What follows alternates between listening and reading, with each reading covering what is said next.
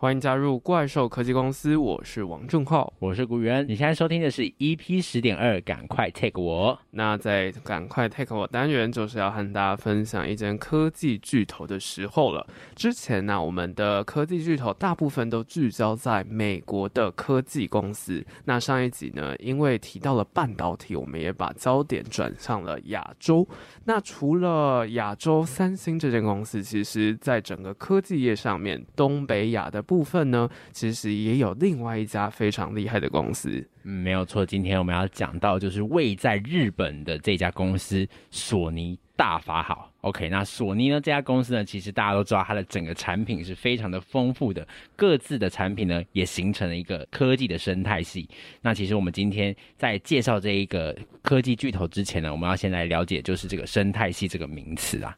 嗯，那这个生态系其实我们已经讲过非常多次了。从最简单的方式，苹果自己它就打造了生态系，那种垂直整合、封闭式的。一体成型的那种生态系，又或者是 Google 讲求那种开放形态的生态系。其实生态系这个名词本身不难懂，但是我们从来都没有深入的来了解到底具体而言怎么样去形成生态系。那生态系背后又有什么样值得讨论的东西呢？那其实呢，这个科技生态系呢，在各界是没有一个共识的定论。那但是它背后的概念是这样子，我们可以先试想一下，在一个森林里面，它必须要有哪一些的要件去组成呢？那除了这个有生物，像是植物、动物、微生物之外，当然也要包含一些能量或者是营养的载体，像是空气、阳光、水等。那它们彼此之间是相互协调的，以维持整个森林的一个运作啦。嗯，那种协调性啊。把它放进科技业当中，就形成了所谓的科技生态系。那这个生态系呢，就像森林一样，包含了非常多的内容。像是美国知名的商学院教授 Ron Ackner 就有在自己的著作《生态系竞争策略》当中，就为生态系归纳出了一个定义。什么是生态系呢？其实生态系最主要的定义啊，就是合作伙伴透过价值结构相互的作用，向终端客户传递。价值主张，嗯，在这一句话里面，短短的一句话，它就传递了整个生态系有四个关键。首先，最基本的一家企业呢，要确立一个生态系，你就必须要先确立自己的终端客户，也就是 end user。嗯，那终端用户啊，简单来讲就是产品和服务的最终使用者啦。很多企业的失败啊，往往呢就是没有办法确定自己的 target。到底是什么？他们的终端客户是什么？又或者啊，就是拥有了太多种类型的终端用户，导致整个发展失衡的状态。嗯，那如果你无法确立你的终端客户呢，其实呢就会深深的影响到下一个关键，也就是价值主张的一个传递。所谓的价值主张呢，就是企业要替终端客户带来的利益或者是好处。嗯，那这种价值主张其实就跟这种终端客户是相辅相成的。即使企业啊，他知道自己有什么样子的终端客户，但是如果他没有办法传递相对应的价值主张，客户没有办法感受到这个公司他想要传递的一些理念是什么呢？顾客是不会买单的。那反过头来，其实也是啊。如果有明确的价值主张，但是你没有传递的对象，那个这个价值主张就会消失意义了，因为你就是没有可以传递的对象嘛。嗯，但是在实力上呢，其实通常是这个终端客户会去影响到整个价值主张的一个确立，所以其实这两者之间的关联性真是非常的深远的。嗯，那接着啊，我们就可以来了解一下价值主张可以再拆分成什么样的价值元素。譬如说啊，以影片串流服务来说，它最基本的价值元素至少会有三种。首先，一定就是要有优质的内容嘛，然后再来，可能像 Netflix 一样有推荐要看什么样的影片。那最后最重点的就是你的观看了。那这些价值的元素排定顺序啊，又或者是找到彼此之间的互相关联性，彼此之间相互作用的状态，他们各自的关系是什么，就会形成价值结构，也就是我们提到的第三个关键。嗯，那这个价值结构的重要性是在哪里呢？其实呢，它就在于说，帮助整个生态系最重要的第四个关键，也就是合作伙伴之间呢，找到彼此协调的一个规则。那每一个合作伙伴呢，都必须要在这个价值结构中找到自己所扮演的一个角色。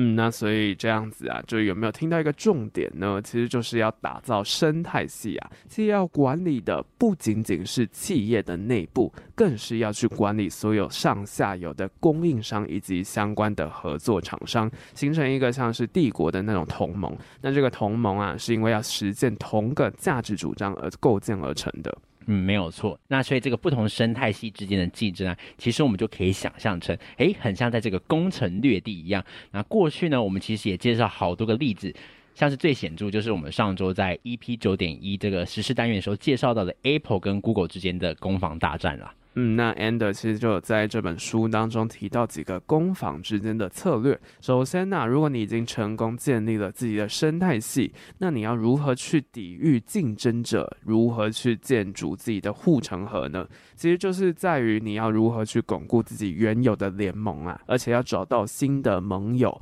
那应该要如何做到呢？那首先呢，就是要先集中化跟差异化自己的一个结构价值。那这样子一个目的呢，是要让自己的生态系随时可以处在该领域龙头的地位。那过程中呢，其实也要提供这些合作伙伴更合适的一个发展的空间，来强化彼此之间忠诚的一个关系。嗯，那巩固好了自己的同盟之后啊，其实就是要再去扩大规模，去拉拢更多的企业，成为更大的同盟。那谁会是合适的伙伴呢？我们很常讲一件事情，就是敌人的敌人就是我们的朋友嘛。所以敌人的敌人就是你可以去经营的对象。像是 Intel 最近就把自己的晶圆设计和代工分开，就是希望透过这样子的方式去找到更多无直接利益冲突的厂商，可以进行合作。嗯，但是要切。你千万不要因为这样子扩张同盟，或是你想要追求一个快速的成长，而忽略掉原本同盟的一个需要，甚至是你改变了整个价值的主张，那这样反而是会动摇根本的。嗯，那讲完了如何防御在自己的生态系当中，那如果你是想要建立生态系的企业呀、如果你是还没有建立起生态系的人，你应该要怎么样去进攻呢？Ander 就有说到。首先，你必须要建立最小可行性生态系统，也就是我们其实在整个软体开发上面很常讲的 MVP 的概念，把它套用到生态系当中，变成 Minimum Valuable Ecosystem MVE 的概念。那这个概念就是先创造一个实验性质的微小生态系，引入最少量的合作伙伴进行运作。目的呀、啊，就是要证明给其他的厂商说，诶，我们的生态系可以为他们带来怎么样的效应？嗯，那接着呢，就是要想办法让这样子一个小小的生态系去长大。那所以呢，就必须要有一个阶段性扩张的计划，并且会为这个扩张计划定出原则。那为什么一定要阶段性的扩张呢？嗯，因为假设如果你一开始进入到市场就大张旗鼓，很容易就会被龙头针对，他就会想说，哦，你这个小虾米，我要直接把你吃掉了。所以这样子的话，你的发展就会处处受到限制。所以呢，或许是要慢慢的成长，就跟共产党一样，就像这个中国大陆共产党在这个壮大的时候，慢慢的、偷偷的来这样子。再来就是说，不是每一个有意愿合作的伙伴都是最适合生态系的伙伴，所以我们就必须要去设立原则。那就是在确保自己的一个价值结构中有这些合作伙伴合适的位置。那如果说我们忽略这个部分呢，虽然这个生态系看起来非常庞大，但是实质上面呢，会容易窝藏许多的冗员啦。嗯，讲完了这么多，其实生态系听起来就是一个非常复杂的概念嘛。尽管它是这么简单的一个名词，它其实这些策略啊，实际操作起来也是非常不容易的。所以整个生态系呢，也被视为是最复杂的 business model。根据波士顿顾问的统计呀、啊。其实啊，生态系想要打造的好是非常不容易的。尝试生态系的很多企业当中，其实只有十五趴是可以永续经营下去的。嗯，没有错。那关于整个生态系的一些攻防，还有深度的讨论，我们就先讨论到这边，休息一下。我们待会就要来介绍今天的科技巨头。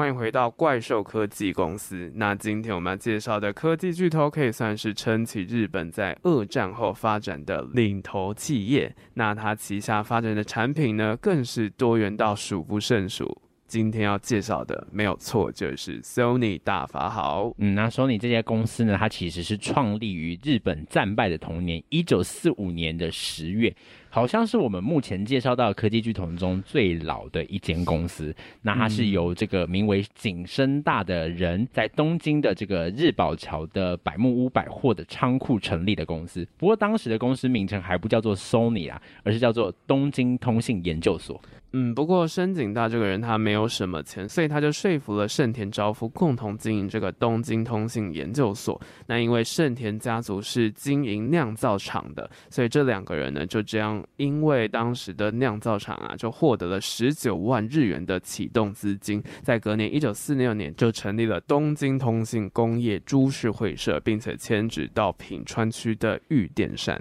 嗯，那景深大呢，在这个公司的成立一纸书就写到说，他希望这间公司呢是能够充分发挥勤勉认真的技术人员的技能，然后建立一个自由豁达、轻松愉快的理想工厂。其实简单来说啊，他就是想要创造一个工程师的乐园啦。嗯，这样子的态度其实也为后续他们的各种发展埋下了伏笔。那回过头来讲，不过这个公司成立的前十年，其实发展的不是很好，甚至他们发明的电锅。一开始发明的电锅不仅饭煮不熟，而且还会爆炸。是直到了公司成立十年后的一九五五年呐、公司决定开始发展了不被看好的电晶体技术之后，才推出了日本第一部电晶体的收音机才成功的。那这个收音机 TR 五五啊，就让公司的营运渐入佳境了。嗯，那在同年呢，也因应这个国际化的趋势，其实讲白一点呢，就是他们想要打入美国的市场，才引这个拉丁文。Sonos 以及这个英文词 Sony Boy 组合改名成现在大家所熟知的 Sony 啦。那 Sony 首次成功之后呢，也碰上了顺风，就是整个环境所趋也是非常迎合 Sony 的。当时日本国内颁布了两条临时性的法律，正机法还有正电法。其实这两条法律的核心啊，就是想要大举去鼓励和扶持技术先进的企业，透过税收和补贴去鼓励企业去更新他们的设备。不过啊，就是有这样子法律的辅助，政府的补助呢，其实也不是这么。容易就可以获得这样子的好康，前提当然就是要按照国家发展的方向去走，嗯，甚至国家会直接干涉整个发展的一个方向，介入整个企业的一个运作了。那除此之外呢，日本在当时呢，其实也设立了这个高关税的壁垒，来保护国内企业的一个发展。就是在这样子一个双重的政策之下呢，Sony 就获得了良好的发展环境。不过呢，一次的意外尝试却让这个 Sony 差一点破产。嗯，那这到底是什么事情呢？就是在一九五零年代啊，Sony 的黑白电视是大卖的，但是创办人井深大却不满足，所以在一九六四年的时候，他坚持以良率非常低的独自架构 Comatron 去制造彩色电视。不过这样子的高成本啊，市场接受度是很低的，结果只卖出一万三千多部的电视。就让公司已经到达了倒闭的边缘。那也因为如此啊，这个共同创办人这个盛田昭夫，他就不得不动用他的一个人脉，赶快的从这个日本开发银行取得这个六亿五千万日元的贷款，来因应公司的危机。嗯，不过彩色电视就我们现在的认知而言，它是一个发展的趋势嘛，所以经历失败的景深大，他并没有放弃发展这种彩色电视的构想。在一九六六年的时候呢，他还亲自带领开发的小组，希望可以创造出 Sony 专属的彩色对应管。嗯，那终于在经过两年的努力之后呢，一九六八年的四月，他们就开发出了名为这个 Trinitron 的独自彩色对应管。那并在同年的十月呢，就发表首款搭载此技术的电视 KV 一三一零。那就凭借着领先全球的亮度以及超高的画质，就引爆全球的抢购热潮。这些发明呢，甚至成功到让他们还清了之前跟这个银行借的超巨额的贷款。嗯，而且重点啊，就是他们的产品不是只有局限在日本国内的，他还成功的打入最主要的消费市场——美国的一个市场，就带领了整个六零年代末期直到七零年代初期的繁荣。不过在这样的期间，索尼还是有遇到一些瓶颈的部分，像是在这个录影带的格式战呢。啊、因为他们的整个输出的一个品质输给这个 JVC 公司，所以就是在录影带格式就后面就是用这种大家所说的 BHS 啦。嗯，那到了一九八零年代啊，Sony 更是借着盛田昭夫主导的项目 Walkman 随身听到达了顶峰。那这个发明就像当年苹果发表 iPod 一样，是翻转了整个音乐界，创造了所谓的耳机文化。甚至啊，也因为这个发明，盛田昭夫还被英国受封成索尼的随身听爵士。那有关于 Walkman 的介绍，我们就会留到之后的 EP 十点三再和大家分享。嗯，那除了撼动音乐圈之外呢，这个盛田昭夫啊，更是将整个娱乐圈呢都收归在索尼的一个旗下。前面有提到这个录影带格式战的一个失败呢，其实让这个盛田昭夫认为啊，有必要将这个最高档的硬体跟这个最先端的内容去做结合，才能掌握整个呃影视的一个市场。所以到了这个一九八九年的时候呢，Sony 呢就收购了。哥伦比亚的三星制片和哥伦比亚唱片，那这个呢也是当时日本最大的一宗海外的并购案。嗯，尽管看到了这样子的趋势啊，不过收购之后，它并没有马上就让公司的经济成长。原因是因为当时一九八零年代的末期啊，日本爆发了是一个非常严重的事情，就是泡沫经济泡沫化了嘛。那所以索尼电影事业群的票房不好，就惨赔了数年，甚至变成是当时索尼获利的一个主要障碍。嗯，那这件事情呢，是一直到一九七七年，这个美国的霍华德斯金格主导改革之后呢，索尼的这些影视产业才逐渐获得利润，并且在二零零一年拍摄电影《蜘蛛人》卖座之后呢，这个电影的事业群才终于翻身成为索尼主要的一个获利支柱了。嗯，甚至在后来的二零零四年十一月啊，这个电影更是蓬勃的发展。当时美国的 Sony 董事长斯金格就有主导去并购历史非常悠久的另外一家电影公司米高美，就让 Sony 成为世界第一大的电影制作公司。除那除了上面讲的这个电影的发展是索尼到现在还仍然影响世界的一个趋势之外呢，其实一九八零年代 Sony 还有一个极为重要的业务，那就是游戏。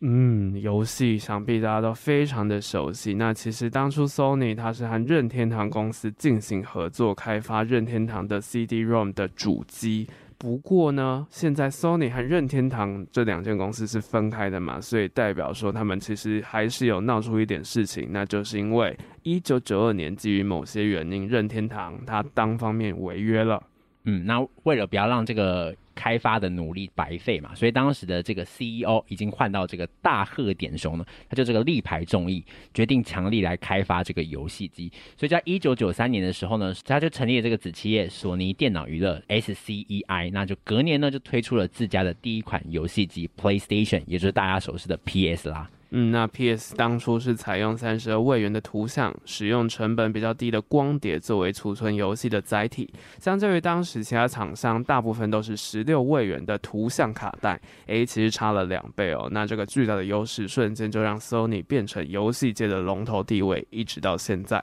也成为了继 Walkman 之后啊最成功的商品。嗯，那接下来呢，就到了一九九零年代。那在这个 CEO 大贺点球的钦定之下呢，诶，有一个默默无闻的 CEO 上台了，那他就是出井伸之。就甚至一度引发这个媒体在问说，诶，这个人到底是谁啊？怎么从来没有听过这个人的名字？不过也正是因为出井的一个上台啊，Sony 呢，他就开启了一个数位的时代。那他就以精神再生、数位梦想小孩作为两个公司经营的主要方向。嗯，因为出井他就认为啊，Sony 其实卖的是个人的经验。那我们这间公司存在的理由呢，是要去创造人们的欲望，提供一种梦想。所以在出井的任内啊，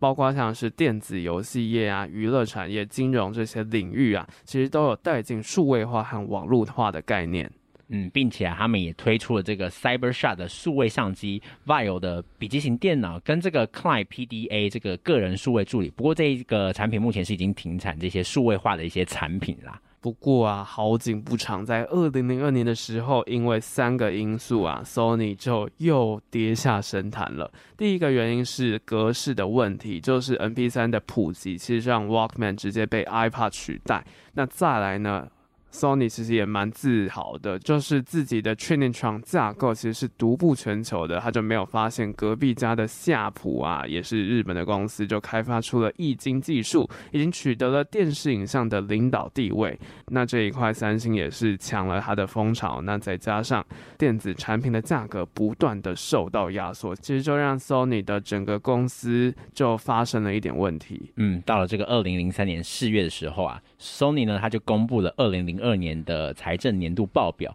那这个报表当然就是非常的难看，这个巨大的亏损呢，就让 Sony 的危机浮出台面，甚至引发了这个 Sony 震撼，他们的股票呢连续两天跌停二十五 percent，那这件事情也诱发了日本股市的其他高科技股也纷纷跳水，整个日经指数就大幅的下跌，撼动了整个日本的股市。嗯，真的是蛮惨的。嗯，也让其他高科技公司的股票就纷纷遭到抛售。那这件事情呢，也让出井从最成功的 CEO 变成最差劲的 CEO，也让 Sony 萎靡不振了一段时间。那这样子一个非常低迷的一个时期，是一直到这个二零一二年，平井一夫上任 CEO 之后，提出这个 One Sony 之后，那公司呢就进行一个全面的一个改革。他们就将这个影像技术、游戏、行动列为未来的三大主要的发展方向。嗯，他就把其他的业务拆分成各自的子公司，就分成了非常多的公司去强化相关的业务，包括像是金融啊、娱乐这块，并且把那个笔记型的业务卖掉，把手机部门进行大规模的裁员，还出售了房产去填补那个亏空，才使得 Sony 恢复一线生机。并且在二零一五年的时候，营收转亏为正。嗯，那确实呢，这个方针到现在是人人影响着这个 Sony 哦。基本上啊，现在 Sony 的强项啊，早就已经不再是这些消费级的市场，而是在这些影视中所有的一些科技。那这个从这个前期的录影啊、成音，甚至到后期的剪辑，基本上我们都可以看到 Sony 的这些踪影啊。那甚至在这个各大厂商手机的模组，基本上呢，很大的成分也都是来自于 Sony 的。嗯，也因此，Sony 也才在这一块打造出属于他们的生态系。那讲完了整个 Sony 的发展史，我们可以来稍微归纳一下，Sony 是怎么样的一间公司？因为我们刚刚前面讲到，两个创办人都是名副其实的科技控，所以这家公司呢，因着这样子的创办人有非常深厚的一种文化，就是工程师文化。嗯，那所以 Sony 的这个研发产品的思维，它就不会是从一个注重人本的需求为主要的一个出发方向，而是会从这个全力提高产品的硬体性能，希望能够把技术做到领先全球，达到生产决定消费的一个理念。嗯，也就是公司内部的工程师啊，其实他们是会不断的去改进性能的，就是要让整个性能做到最好，而且是替用户决定什么样是最好的，用工程师的视角。嗯，没有错。那这样子的一个文化，的确在八零年代以前真的是非常有效的。那甚至因为当时日本的整个社会都非常鼓励这种急速的一个累积，还有快速的一个迭代。那甚至呢，为了保留这些优秀的人才呢，就逐渐发展出了这种终身雇佣制。那虽然这个终身雇佣制到最近在日本有许多的一些检讨啦。嗯，不过随着整个互联网的时代的来临啊，许多技术其实是相互的流通的。那新技术的出现，也使得 Sony 的优势已经不再像以前一样了。那消费者的经济水准的提升，还有众多竞争者的加入。其实就诞生了非常多家的商品，那这些商品也并不是只有一间公司提供的，所以有很多选择的情况下，其实整个市场呢，已经从科技决定论走向社会决定论了，就变成是说社会反而才是去主导说整个市场要怎么样去发展一个非常重要的关键。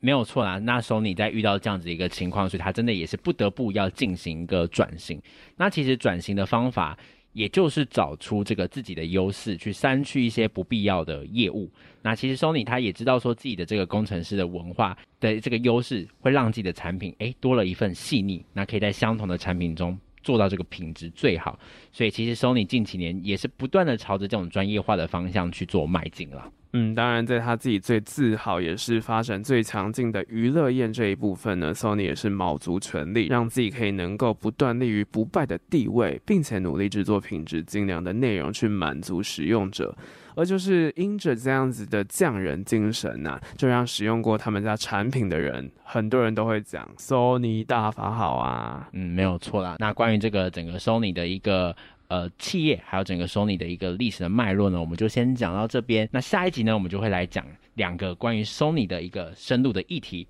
那我是古元，我是王正浩，大家拜拜，拜拜。